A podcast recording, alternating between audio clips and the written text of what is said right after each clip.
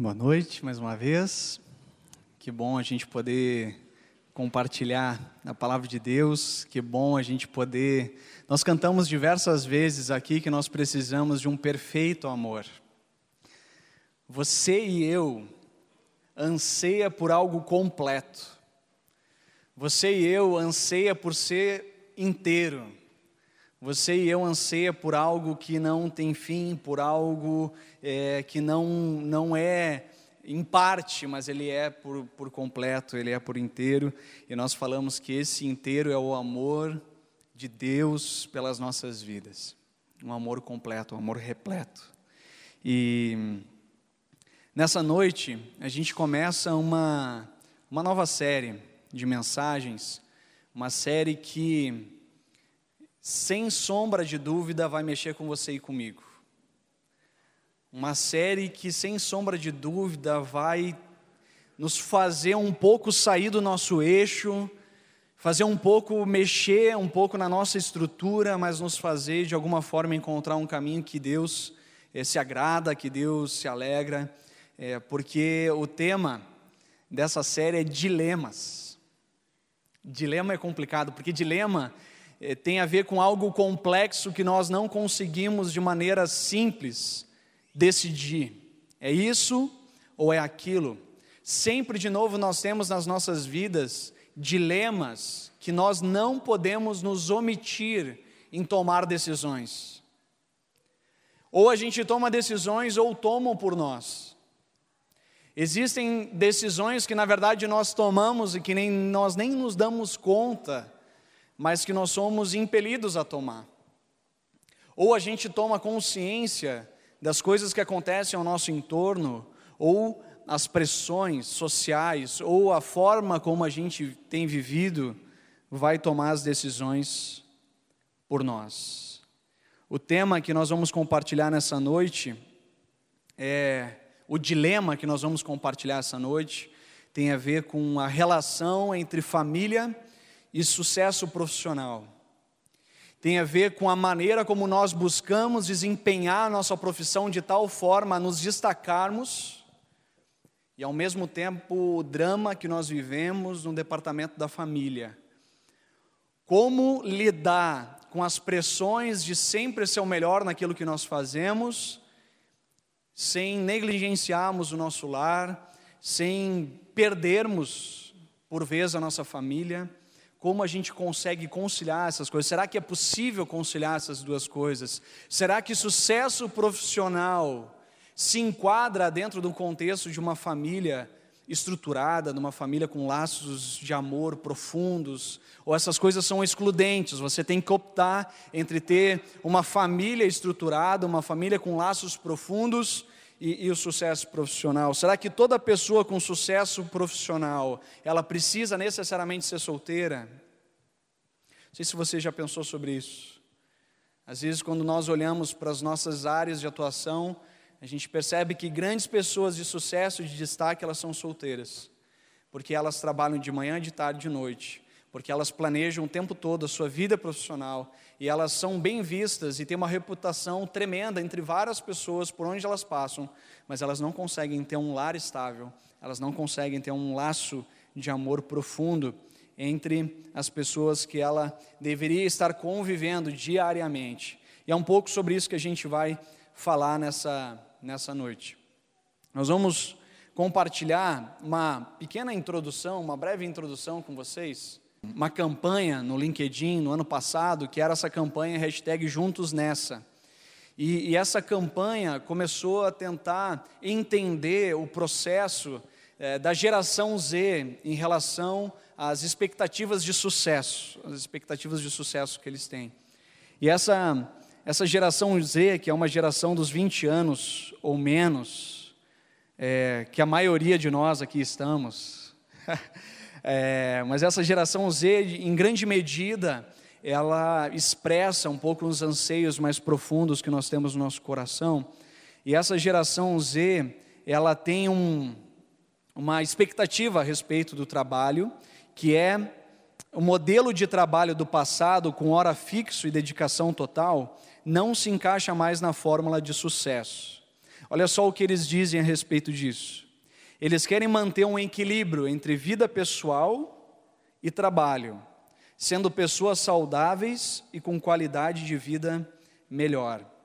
Isso exige uma nova configuração do trabalho para empresas que quiserem atrair novos talentos. Eles querem equilíbrio entre vida pessoal e trabalho, eles querem flexibilidade de horas, eles querem ter uma vida saudável e a gente vê isso expressa na nossa sociedade. A gente vê as academias se multiplicando, a gente vê essas lojas de produtos naturais crescendo, a gente vê as pessoas procurando produtos orgânicos, a gente vê uma nova geração preocupado com que as gerações anteriores não se preocupavam. Então, no, na nota máxima, digamos assim, do que elas esperam de sucesso, é ser, ser feliz, ter o controle, o equilíbrio entre vida pessoal e trabalho, e ser uma pessoa saudável, ou desenvolver uma vida saudável, ter uma vida de qualidade. Mas você percebe claramente que nós vivemos num dilema, só dizendo essas coisas que eu disse agora. Porque, por um lado, expressa a expectativa de sucesso dessa garotada, desses jovens, dessa geração. Só que nós vivemos uma realidade de meninos e meninas com 14 e 15 anos enlouquecendo para estudar e se preparar para uma prova, chamada vestibular. Então, a, a, gente tem a expectativa de um sucesso, de uma vida equilibrada entre vida pessoal e profissional, mas nós somos treinados, preparados, conduzidos para vencer em uma área. Quantos aqui, ao serem pais, não perguntaram assim, por que ninguém me preparou para isso? Quem aqui, quando casou, né, a gente começou a fazer encontro de noivos aqui na igreja.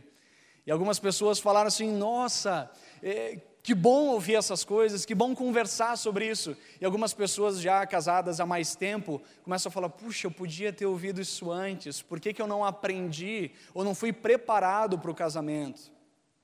Porque nós somos condicionados, nós somos pressionados, nós somos impelidos a ter sucesso numa área, a sermos bons naquilo que nós fazemos, a sermos especialistas naquilo que nós fazemos. A família parece que é algo orgânico. Nós nascemos para termos família. Então a gente acha que isso de forma natural, a gente vai construir um casamento saudável, a gente vai ter filhos bem orientados, simplesmente porque essa é a natureza.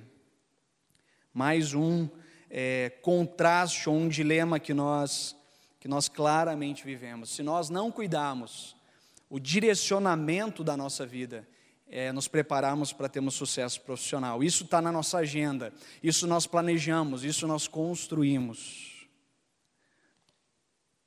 Uma, um case, digamos assim, de sucesso, um case de sucesso, 2014 foi lançada essa revista da Forbes, dessa mulher, que eu já vou falar um pouquinho sobre ela, mas é, tem uma empresa chamada Gree Electric, e ela é uma das empresas, das maiores empresas de eletrodomésticos na, na é, no cenário mundial.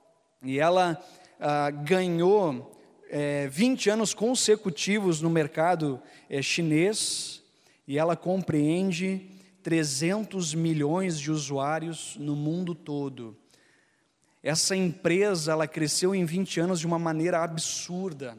Ela, ela ganhou um cenário mundial, ela ganhou o primeiro em todos os lugares, ela desenvolveu o seu produto em diferentes lugares. E tudo isso se deve em grande medida a essa mulher chamada Dong Min-hu. E essa mulher é uma mulher é, empreendedora, é uma mulher, uma CEO, uma mulher é, que muitas pessoas admiram, uma mulher que algumas pessoas, quem sabe, ao olhar e contemplar ela, é, um, é uma motivação para viver. Mas essa mulher, Dong Min-hu, ela ficou 27 anos sem tirar férias. 27 anos sem ver férias. Trabalhando, trabalhando, se dedicando, desenvolvendo, empreendendo. Dedicação totalmente exclusiva. É, o filho, com oito anos de idade, foi morar com a avó. E desde o momento que ela assumiu a empresa, ela não foi em nenhuma festa da criança, em nenhuma formatura, nem na formatura da faculdade. E uma frase dela é essa: para fazer do mundo um lugar melhor, um número pequeno de pessoas precisa fazer sacrifícios, escolhas, dilemas, um grande sucesso, uma pessoa expoente, uma pessoa admirada, mas que fez sacrifícios para que isso fosse possível, fez sacrifícios para que essa realidade se tornasse viável no contexto dela. Uma outra pessoa que fala bastante sobre, sobre família e relacionamento familiar é o Marcos Piengers. De repente você ouviu falar, ele vai trazer uma palestra aqui em Curitiba também, nessa relação de pais e filhos. E ele escreve um, um artigo muito intrigante. Ele escreve um artigo que, no primeiro momento, nos choca, porque ele diz no título do artigo: Não tenha filhos. Complicado, né? Ele está nos motivando a não ter filhos, e aí ele explica por quê. Não que eu seja o melhor palestrante de escola, mas o convite tem acontecido cada vez mais frequentemente. Não para palestra para crianças, mas palestra para pais. Algumas escolas têm chamado de escola de pais. Parece que os pais estão perdidos, omissos e distantes. Eu falo por mais de uma hora, mas o que as escolas querem mesmo que eu diga é sejam mais presentes. Mas eu não tenho tempo, diz um pai. Estou na correria do dia a dia, diz outro. Mas tenho que pagar as contas, diz uma. Mas trabalho o dia todo e não tenho, e de noite eu tenho que ir à academia, diz outra. Então não tenha filhos.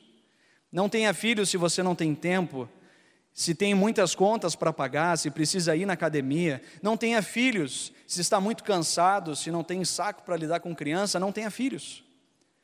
Uma proprietária de creche me contou que um pai pediu para que ela abrisse também o estabelecimento dela durante o final de semana, sábado e domingo. Porque trabalha o dia todo, todos os dias da semana e no final de semana precisa descansar, dormir um pouquinho. Não tenha filhos. Entendo que filho se tornou uma moeda social, algo que a gente, algo para a gente tirar foto bonita e colocar no Instagram. Mas não tenha. Se não tiver tempo, paciência, dedicação, não tenha. Seja feliz sem filhos. E se já tem, então crie. Crie com todo amor e carinho, crie com menos gastos e mais tempo junto. Filhos exigem reorganizar tudo o que você estava fazendo. Dura uns 20 anos, vai passar rápido. Quando você menos esperar, eles crescem e vão embora aí você pode fazer o que quiser. Se é para ter filho, só preciso mesmo dizer uma coisa: você precisa participar mais. Nós vivemos num dilema entre sucesso profissional e família. Todos nós vivemos uma pressão absurda para alcançar excelência profissionalmente. A pergunta é: a troca do quê? Por qual preço? E esse preço vale a pena? Na Bíblia, nós encontramos um case de sucesso. E se encontra lá em Jó. Jó, capítulo 1, se você puder abrir a Bíblia comigo. Jó, capítulo 1, versículo 1. Capítulo 1, versículo 1 a 5. Jó, capítulo 1, versículos 1 a 5. Olha só o que a Bíblia fala a respeito de Jó. Na terra de Uz vivia um homem chamado Jó. Era homem íntegro e justo, temia a Deus e evitava fazer o mal. Tinha ele sete filhos e três filhas, e possuía sete mil ovelhas, três mil camelos, quinhentas juntas de bois e quinhentos jumentos. Tinha muita gente a seu serviço, era o homem mais rico do Oriente. Seus filhos costumavam dar banquetes em casa, um de cada vez, e convidavam suas três irmãs para comerem e beberem com eles. Terminado um período de banquetes, Jó mandava chamá-los e fazia com que se purificassem. De madrugada ele oferecia um, um holocausto em favor de cada um deles, pois pensava: talvez os meus filhos tenham lá no íntimo pecado e amaldiçoado a Deus. Essa era a prática constante de Jó. Jó era um homem com uma vida repleta de riquezas e também com muitos bens. Jó era um homem repleto de riquezas e também com muitos bens. Jó, ele era um homem que a Bíblia diz que era o mais rico, mas era um homem que tinha uma profundidade de laços familiares. Os filhos à volta, um crescimento familiar, um relacionamento de intimidade, de, um relacionamento crescente de uns para com os outros. E a primeira coisa que a Bíblia nos destaca é a respeito da pessoa de Jó. Ao falar da pessoa de Jó, o que a Bíblia enaltece não é a capacidade empreendedora de Jó, não é a capacidade como empresário de conquistar tantos bens como ele tinha, mas destaca o caráter de Jó. Porque a, a, lógica do reino de Deus é diferente da lógica que nós temos na sociedade. A lógica do reino de Deus não diz respeito ao que temos ou ao que fazemos, mas aquilo que nós somos. A lógica do reino de Deus não tem a ver com a casa que nós construímos, ou com um carro que nós vamos sair aqui da igreja, mas tem a ver com o caráter que nós temos da identidade em Cristo Jesus. Por isso que a Bíblia destaca é que Jó era um homem íntegro. E eu vou ficar só com essa característica de Jó nessa noite. Jó, ele era um homem íntegro, um homem inteiro. O próprio Jesus diz: a vida de um homem não consiste na quantidade de seus bens. A vida não consiste na quantidade dos seus bens. O que Jesus está falando para nós é que nós estamos, precisamos estar dissociados do que temos ou fazemos. Não é isso que nos define. É tão bonito ver irmãos que têm muitos recursos, mas esses recursos não definem a pessoa deles. Você já conversou com essas pessoas? Pessoas que têm recursos que, que te impressionam, mas te tratam com é, com carinho, com atenção, como, como gente, próximo, porque a quantidade dos bens não, não, não consiste, da, a, a vida de um homem não consiste na quantidade de seus bens, isso que a palavra nos diz. E por isso a Bíblia fala que Jó, ele não destaca as riquezas de Jó, como muitas pessoas destacam o fato dele ser rico, mas destaca a integridade de Jó. E deixa eu dizer para você, integridade é estado ou característica daquilo que está inteiro, que não sofreu qualquer diminuição, plenitude, inteireza. Alguém íntegro, alguém inteiro, completo, irrepreensível na sua conduta, honesto. Alguém completo, alguém inteiro. Alguém que não está dividido. Alguém que não precisa ser completado pela reputação da sua, do seu emprego, da sua profissão, alguém que não precisa nem ser completado por alguém outro, mas alguém inteiro em Deus, alguém completo.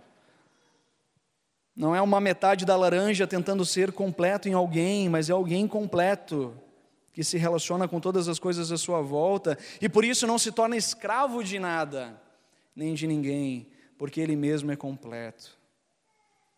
Mas eu acho que muitos de nós precisamos confessar que, que nós temos cultivado um relacionamento com uma amante. Muitos de nós precisamos confessar que, que a gente tem cultivado um relacionamento com uma amante. É, fique tranquilo, tá bom? O pastor não teve uma revelação é, da amante que você tem se relacionado, não é isso. é, amante chamado trabalho. Tem alguns de nós que casou com o trabalho. Tem alguns de nós que é muito fiel ao trabalho, tem alguns de nós que é, tem um relacionamento profundo e quase que flertando é, demais com, com o trabalho. O trabalho tomou proporções maiores do que devia. O trabalho se torna fonte de realização, de reputação e prestígio. Deixa eu dizer algo para você: isso é pecado. Se você se relaciona no trabalho como a fonte última de realização, de prestígio e da sua reputação, isso é pecado. Reputação, por excelência, é construída em casa.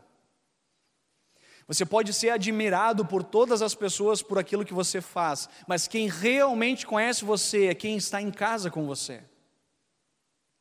E se as pessoas que convivem com você não podem afirmar quem você é, então você não é nada.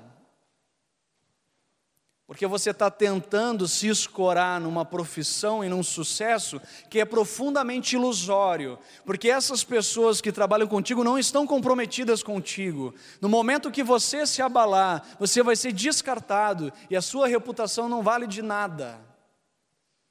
A reputação de alguém é construída em casa, com quem realmente nos conhece, no dia a dia, quem acorda conosco, quem nos vê no café da manhã, quem percebe quem realmente nós somos, nos dias bons e nos dias maus. Isso é reputação. Por isso que a minha pergunta, ela diz respeito à razão pela qual nós dedicamos tanto ao nosso trabalho? Por que, que a gente dedica tanto ao nosso trabalho? O que está por detrás da nossa dedicação exaustiva ao trabalho? Do que nós estamos correndo? O que nós queremos provar? Para quem nós queremos provar? O que está fazendo com que a gente perca a maior parte dos nossos dias e da nossa energia com aquilo que a gente faz? E a palavra bíblica de muita sabedoria vai dizer que tudo diz respeito à ordem que nós colocamos no nosso amor. Tudo diz respeito à, à ordem que nós colocamos no nosso amor. A quem nós dedicamos o nosso primeiro amor. A quem nós damos o nosso, o nosso, a nossa primeira energia. A quem nós dedicamos o nosso coração por completo. E o próprio Jesus diz: Se alguém vem a mim e ama seu pai, a sua mãe, sua mulher, seus filhos, seus irmãos e irmãs, e até a sua própria vida mais do que a mim, não pode ser meu discípulo. Com isso, ele está dizendo: se você é capaz de amar outras coisas que não a mim em primeiro lugar, ele está colocando aqui um comparativo, ele está dizendo: você deve amar seu pai, sua mãe, seus irmãos, sua esposa, você deve amar a si mesmo, mas você precisa me amar mais. Porque na nossa vida só existe um trono, e esse trono foi feito para o Senhor Jesus. E se Jesus não estiver no trono da nossa vida, sendo a razão das nossas motivações, a definição da nossa identidade, então um outro toma o trono e este outro somos nós. E quando nós tomamos o trono da nossa vida, as prioridades, as primeiras demandas são sempre as nossas são as nossas viagens, são os nossos hobbies, são o nosso dinheiro, são a, a, o nosso cansaço, o nosso tempo livre, e é tudo nós. Tudo nós. E nós dedicamos um pouco aqui, um pouco ali, para ver se alivia a pressão do fato de que nós estamos no centro da nossa vida e a frase que nos conduz é, afinal de contas, eu trabalho tanto e por isso eu tenho o direito de ser feliz. Então nós podemos gastar o nosso dinheiro no que nós queremos, mesmo tendo uma família grande. Nós gastamos um dinheiro absurdo num hobby, porque, afinal de contas, eu sustento essa casa, eu ganho dinheiro, e por isso eu também preciso ter os meus prazeres.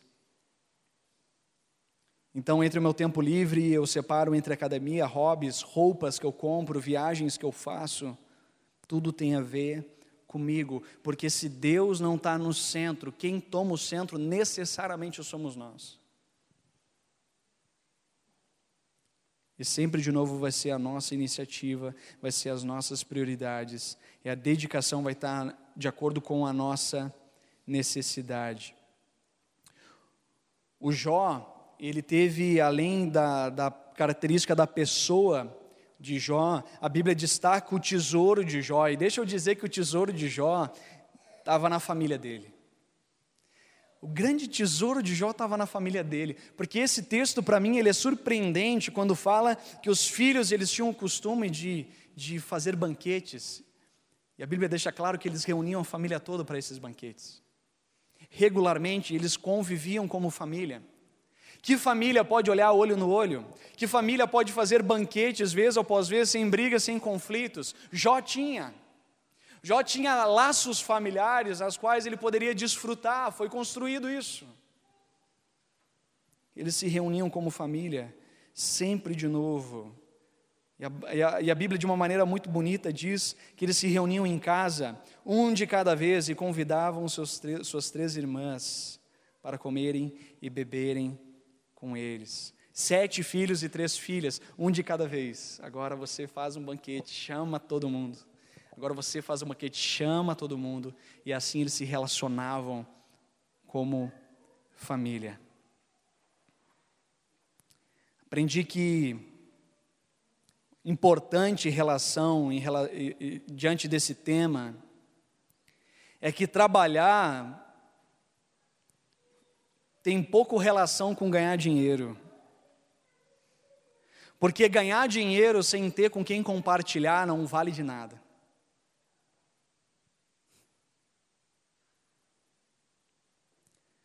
Trabalhar tem pouco a ver com ganhar dinheiro. Porque ganhar dinheiro sem ter com quem compartilhar não vale de nada. É, eu, eu, e minha esposa, é, a gente é gaúcho e a gente gosta muito de churrasco, né? Mas tu vai fazer um churrasco para ti mesmo? Não dá. Precisa de gente. Tomar chimarrão para a cultura do Rio Grande do Sul é bom tomar chimarrão, mas tomar chimarrão numa roda é muito melhor. É muito melhor. Portanto, ter é bom, mas ter com outros é melhor. É melhor. Compartilhar o que se tem é muito melhor. E eu diria mais: que compartilhar o que nós temos de mais precioso hoje é compartilhar o nosso tempo. Compartilhar o nosso tempo. Eu não sei você, mas eu me sinto profundamente amado quando alguém diz assim, cara, separei um tempo para você nessa semana. Meu, é demais isso. Porque o que a gente mais ouve é o quê? Ah, estou correndo, eu não tenho tempo, cara, vamos marcar de novo. É, eu nem vou olhar para algumas pessoas que eu estou tentando marcar um tempo já, tá? Tenha misericórdia. Pastor, agora me, me, peguei na minha própria fala. Tá? É, mas essa questão do tempo, dar tempo para as pessoas é o que nós temos de mais precioso. E umas coisas que mais impactaram a minha vida nessas últimas últimos meses foi um livro que eu li do Gary Chapman. Gary Chapman ele escreve muito sobre relacionamento e ele escreve as cinco linguagens do amor. Só que ele escreve as cinco linguagens do amor também para crianças. E isso me chamou muita atenção, porque das cinco linguagens do amor, que eu já vou explicar quais são, as crianças entendem só três. O problema é que a gente fala as outras duas normalmente. Só que elas entendem três. E a gente insiste em falar duas, e elas entendem as outras três. E eu vou explicar que três linguagens são essas. As crianças se sentem profundamente amadas quando têm tempo de qualidade conosco. Passar tempo junto, sem o celular, sem uma série do Netflix e a criança do lado, sem a gente lendo um livro ou estudando algo ou trabalhando no nosso notebook e a criança meio no nosso colo, meio na nossa cacunda, né? Isso acontece às vezes em casa, né? Você está terminando algo e a criança subindo aqui, estou passando um tempo de qualidade com meu filho, né? Estou trabalhando em casa. Quem trabalha em casa aqui? Não levanta a mão. É... Trabalhar em casa significa passar tempo com os filhos? Tempo de qualidade. É impressionante, eu vejo isso com a minha filha. Você pode dar um brinquedo para ela que pisca, que brilha, que gira, que pula, ela liga duas vezes o brinquedo. Depois não brinca mais.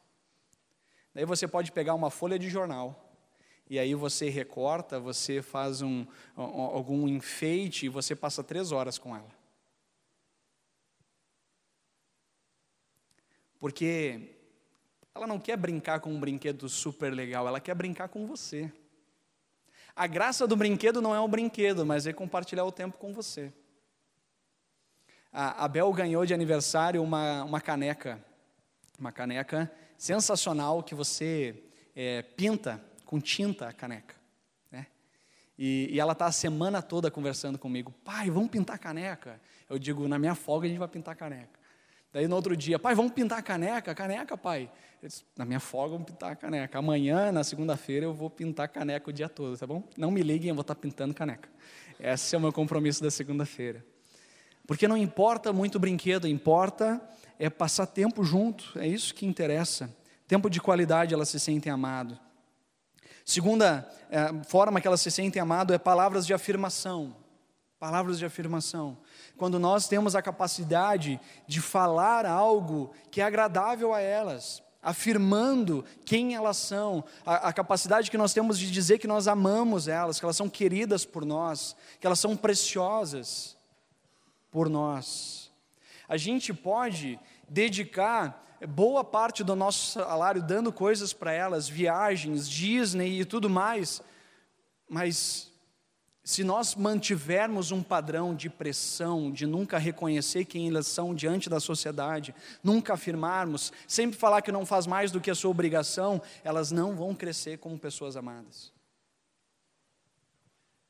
Eu lembro o meu pai, que meu pai teve na minha primeira pregação. Eu era ainda estudante de teologia, fiz um culto em Viamão, Grande Porto Alegre, uma comunidade bem pequenininha. E depois que eu, que eu preguei, depois que o culto terminou, meu pai foi direto em mim. E o meu pai disse para mim: Bruno, é, você nasceu para isso. O pai está muito orgulhoso de você. Eu disse já para o meu pai: Pai, você não precisa mais gastar muitos pontos comigo, você já me ganhou ali, tá? Gastou tudo que você tinha para gastar, gastou ali é, porque isso me enche até hoje, isso me fortalece até hoje. A palavra de afirmação, palavra de aprovação vinda do Pai. É, os nossos filhos podem receber palavra de aprovação do professor, pode receber palavra de aprovação de um coleguinha, mas precisa da aprovação do Pai. E eu digo aqui especificamente do Pai mesmo. Precisa da aprovação do Pai. Claro que a mãe é sensacional e é, é imprescindível, mas a palavra do pai sobre a vida do filho é imprescindível, é importantíssima. Por isso que as crianças sofrem absurdamente pela ausência do pai. Dificilmente uma mãe é ausente, mas um pai é muito mais comum nos nossos dias. Terceiro, Toque físico. Eu sei que falar diante de pessoas de origem germânica é difícil falar sobre toque físico, mas é importante ah, o toque físico como demonstração de amor. É importante o toque, o abraço, o beijo. A minha filha, a gente tem uma prática, sempre quando ela termina o banho, ela toma banho e ela vem até mim porque eu tenho que cheirar ela, para ver se ela está cheirosa. E é um tempo de, de amassar ela, é um tempo de dengo. É importante. Precisa se sentir amado, precisa se sentir querido, abraçado. Vai olhar a TV, olha abraçado. Vai fazer alguma coisa, faz um gesto de carinho. Tem essa prática. Isso é fundamental. Mas sabe quais são as duas práticas que normalmente nós temos com os nossos filhos? E que normalmente eles não se sentem amados? É atos de serviço. O que, que você faz no seu dia de folga? Arruma a casa, né? Você passa o tempo todo limpando a casa, arrumando a casa, e o filho lá, é, quando está pintando a canequinha, ela começa a pintar a parede, começa a pintar a televisão. Diz: Ah, filha, para de fazer isso, o pai está limpando. Ela está dizendo: Ei, ei, vem aqui, pinta comigo. Porque criança, a gente se importa com limpeza, criança não se importa. Criança pula por cima do brinquedo, ela nem dá bola. e ela continua brincando. Não sei você, eu tenho às vezes toque com louça, né? Preciso lavar toda a louça para daí tomar o café depois do almoço. Mas criança não está nem aí para isso. A criança quer o nosso tempo. E a gente faz todas as demandas de casa que são importantes. Nem todos têm ah, o privilégio de ter uma doméstica em casa para auxiliar no serviço da casa, mas o que eu estou dizendo aqui é que intencionalmente a gente está se esforçando para deixar tudo em ordem e limpo, mas o nosso filho não está sentindo amado com isso. Segunda coisa, que nós somos reis de amar os nossos filhos, dando presentes. Nossos filhos se sentem pouquíssimos amados com os nossos presentes. A minha filha, quando vai no shopping, ela quer ter tudo. Eu poderia cair na tentação, claro que eu nem consigo fazer isso, não tenho dinheiro para isso, mas é, eu não me sinto tentado então, né? Mas ela passa, pai, eu quero isso. Eu disse, filha, isso não dá, muito caro. E daí ela vai para outra prateleira, pai, eu quero isso. Tá, mas tu não queria aquilo? Ela quer isso também. Mas na verdade ela não quer. Ela não quer. Passa um tempo, ela nem lembra mais daquilo. Eu lembro uma vez da. A, a, a prima dela tinha aquelas bonequinhas da LOL, né? Caríssima, caríssima. E ela olhou a LOL no, no, na van, né? É, e, e, lá na, na van ela olhou a LOL, e aí é, ela, eu disse, filha, isso aí só vai olhar. Você nunca vai ter uma, uma bonequinha da LOL, né? Pai não vai gastar esse valor para uma bonequinha para você. É, então, olha, admire, mas você não vai ter. Ah, não se sente amado por presentes. A nossa responsabilidade é de prover aquilo que é necessário mas o tanque do amor delas não é enchido por isso. Por isso, limpar a casa, deixar tudo em perfeita ordem, dar presentes, encher a criança de um monte de presente, isso ela deixa ela um pouquíssimo amado. Verdade é muitas vezes a nossa fuga de lidar com o dilema de sucesso profissional e família. Cultive o respeito, o carinho, o tempo, a amizade, cultive a sua família. Tire tempo com a sua esposa isso é uma das coisas mais preciosas que eu tenho aprendido, é que é fundamental para a saúde dos filhos ver o carinho que os cônjuges têm, que os seus pais têm, um pelo outro. É fundamental eles verem os pais se beijando, se abraçando, o carinho dos pais. Os filhos, as, as primeiras coisas que eles fazem é se colocar no meio dos pais. E algumas pessoas aceitam isso, os filhos passam a dormir no meio dos pais e, e acham bonitinho isso. E, e dão todo o seu amor somente para os filhos. Mas é vital para a vida desses, dos nossos filhos que eles percebam o amor que nós cultivamos, que nós temos um com o outro. Tem momentos que a nossa filha começa a gritar por atenção, e, e eu estou conversando com a Lilian e a gente precisa dar essa, essa diferenciação para ela. Filha, agora nós estamos conversando, e isso é importante. Não estão no centro de todas as coisas. Tire tempo individualmente com cada filho, desenvolva afinidades, se interesse pelo que ele se interessa. Passa tempo individualmente com os filhos. Aprenda a jogar videogame se for necessário. Te esforce. Se ele é nerd, procura atender esse mundo nerd. Mas faça algo para passar tempo com seus filhos, desenvolva um hobby junto, façam algo junto.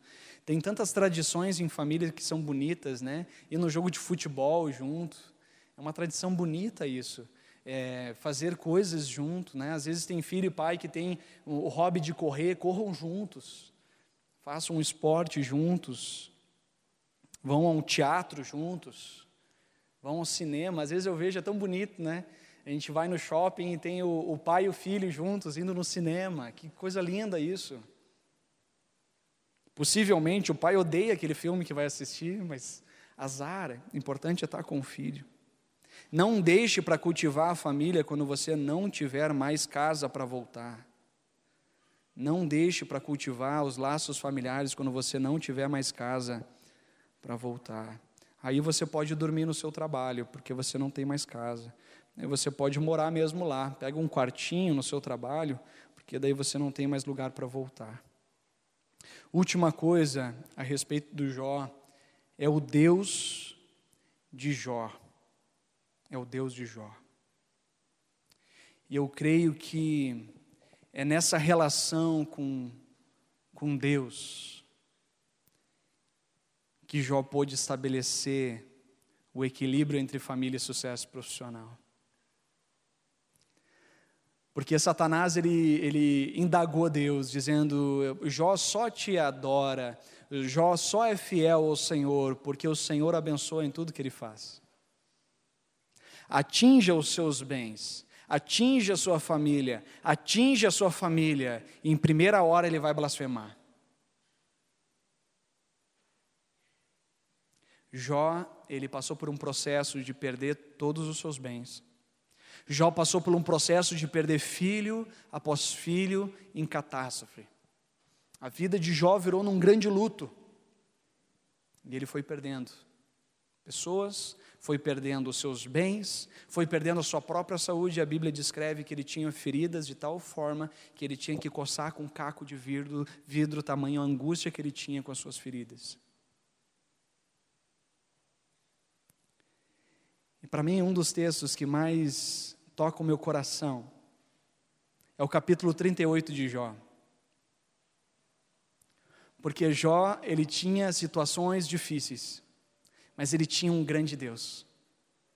Jó, ele tinha situações que poderiam levar ao desespero, à, à morte, mas ele tinha um grande Deus. E no capítulo 38, Deus o lembra quem ele é quem Deus é. E ele fala para Jó: Onde você estava quando eu lancei os alicerces da terra? Responda-me, se é que você sabe tanto. Quem marcou os limites das suas dimensões, talvez você saiba, e quem estendeu sobre ela a linha de medir, e os seus fundamentos sobre que foram postos. Enquanto as estrelas matutinas juntas cantavam e todos os anjos se regozijavam, onde você estava, Jó? Você pode amarrar as lindas Pleiades, ele está falando de uma constelação magnífica, coloca no Google, você vai ver que linda que é as lindas Pleiades. Pode afrouxar as cordas do Órion, pode fazer surgir no tempo certo as constelações ou fazer sair a ursa com seus filhotes. Você conhece as leis dos céus, você pode determinar o domínio de Deus sobre a terra. E assim ele começa a falar do grande Deus a quem Jó tem. Algumas pessoas, ao perderem o emprego, acham que perderam a vida, porque fizeram do emprego a sua vida. Algumas pessoas perdem seus familiares e acham que perderam a vida, porque fizeram da família a sua vida. Jó perdeu a família e perdeu o emprego, permaneceu firme porque ele tinha um grande Deus. Quem nos define é Deus. A nossa identidade está ligada ao grande Deus a quem servimos. Quem nos sustenta é Deus. Quem nos fortalece é Deus. Quem nos renova é Deus quem é a nossa rocha, quem é o nosso refúgio, a presença na qual nós precisamos sempre de novo adentrar e depender, é a graça e o amor de Deus. Porque todo mais pode passar, e ainda assim, nós podemos permanecer com dores, com sofrimentos, mas permanecer firmes porque nós sabemos a quem pertence a nossa vida, a quem pertence os nossos dias. E por isso, para mim, Jó coloca a sua vida em, em perspectiva. Quem nós somos em relação a quem Deus é? Quais são as nossas demandas em relação àquilo, à grandeza de Deus? E por isso nós precisamos nos achegar ao Senhor aproximemo-nos do trono da graça com toda a confiança, a fim de recebermos misericórdia e encontrarmos graça que nos ajude no tempo da necessidade. Deixa eu dizer uma coisa para você. Você vai buscar viver com excelência no seu trabalho, mas ainda assim, tudo que você fizer vai ser imperfeito, você poderia fazer mais você pode se dedicar à sua família. E isso não significa que todos os teus filhos vão andar no bom caminho. Não significa. A sua família vai continuar sendo imperfeita, como a minha é imperfeita. Com lutas, com dificuldades, com retrocessos, com avanços. Quando você convive com pessoas, você percebe que todos nós somos imperfeitos.